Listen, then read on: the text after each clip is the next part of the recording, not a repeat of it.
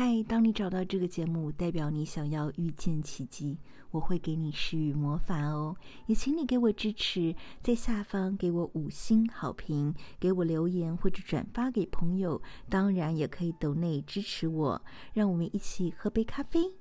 同时也谢谢你欣赏我的节目，让我们一起遇见奇迹。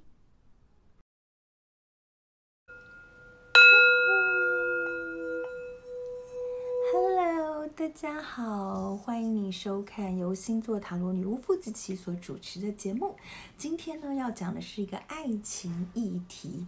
呃，今天呢，我收到一封信哦，你看，就是居然这个年代还有人用寄信的方式给我。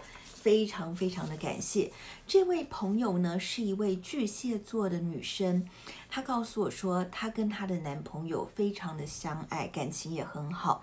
她是巨蟹座，男朋友是双鱼座，两个应该是非常合的。但是为什么两个之间就是还是有些哀伤、哀愁、不开心？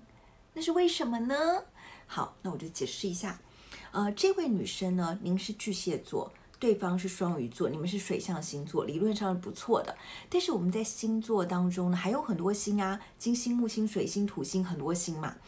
然后呢，你也说了，你们很相爱，对，你们两个金星也非常相合，所以你们的确是有感情的啊。哦但是你们的火星跟土星呈现了不好的相位，所以呢，我就觉得可能你们之间表达情爱的这个行动或者激情的能量上，可能不是非常的顺遂。那果然呢，这个女生后来就告诉我说，他们两个在性关系上呢，并不是很和谐，他们两个要的部分是不一样的，而且在这个部分很难快乐。所以呢。我要告诉大家的是，我们有时候呢，看星盘不是只有看太阳星座，太阳星座很合呢，并不代表一定会相爱。那当然还有金星，金星管感情的，有感情呢，也不一定能够相处下去，还是要看很多的生活方式、态度，还有甚至表达情欲的部分。能不能够相合？所以呢，一个星盘有好多好多的面相，我们每个面相都要了解。但是呢，说真的，其实相爱之中呢，呃，在这个宇宙当中，也不会是只有这个人跟你是可以合相的，有可能可以合相的人。很多很多，而在这个幸运的时间点呢，你会遇到的机缘，也许就会有很多。